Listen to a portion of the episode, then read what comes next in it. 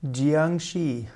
Jiangxi ist eine Bezeichnung für einen erdgebundenen Geist, für einen Zombie, einen Wiedergänger, den man auch als Untoter bezeichnen kann. Jiangxi bedeutet wörtlich starrer Leichnam. Jiangxi ist ein fiktives Wesen aus der chinesischen Mythologie und spielt gerade in der modernen japanischen Literatur eine besondere Rolle. Dort wird Jiangxi eben Kyonshi genannt, K-Y-O-N-S-H-I. Jiangxi kann nach Eintritt des Todes entstehen, wenn der Verstorbene nach Tagen immer noch frisch, fast lediglich schlafend aussieht.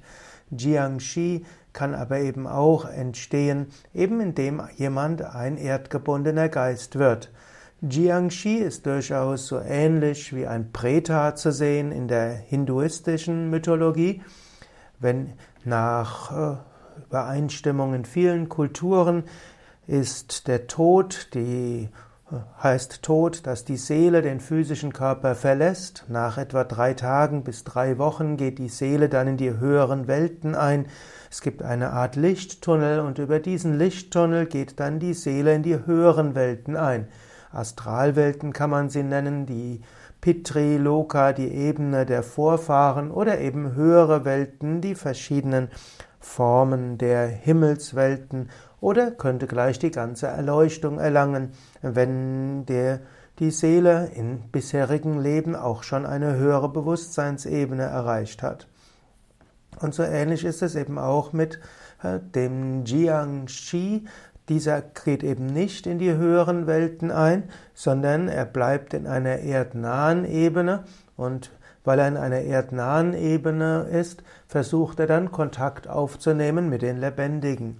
Jiangxi soll zum einen deshalb in die, in die soll deshalb in den unteren Welten bleiben und weder in die Hölle noch in den Himmel eingehen, weil die, der Verstorbene plötzlich verstorben ist, keine richtige Beerdigung hatte und zusätzlich eine starke Verhaftung an die physische Welt hat.